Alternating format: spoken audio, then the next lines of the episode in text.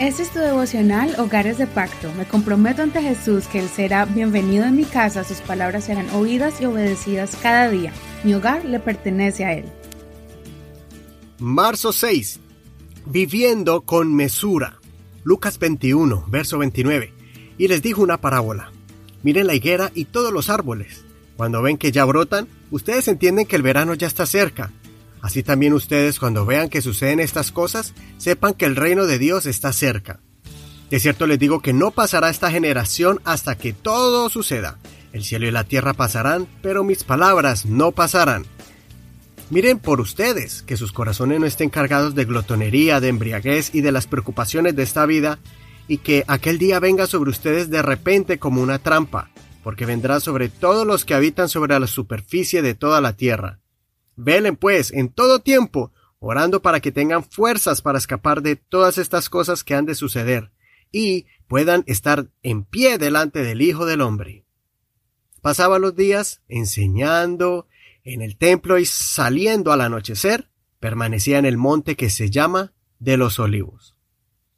Estos capítulos que hemos leído de los Evangelios, donde Jesús habla sobre eventos de los últimos tiempos, son importantes porque nos dan una advertencia de que hay un día donde el Señor va a rescatar a sus hijos de, de un tiempo que será muy difícil.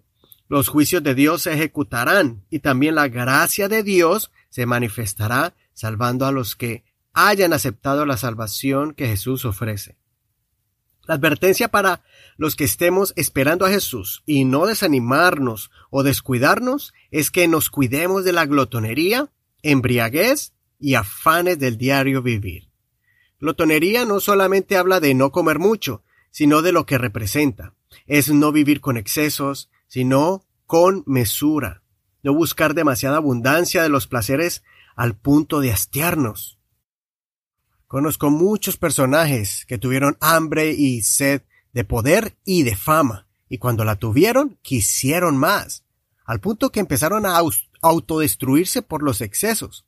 Buscaron una vida cómoda, después pasó a sobreabundancia y la falta de mesura hizo que esos excesos los sobrecargaran y recayeran en vidas caóticas y destructivas. Semejante es la embriaguez. No solo significa el no emborracharse con licor, sino que nos cuidemos de vivir vidas desenfrenadas y sin sentido común.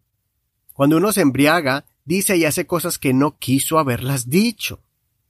Jesucristo quiere que vivamos en un estado vigilante, atentos, sin descuidarnos.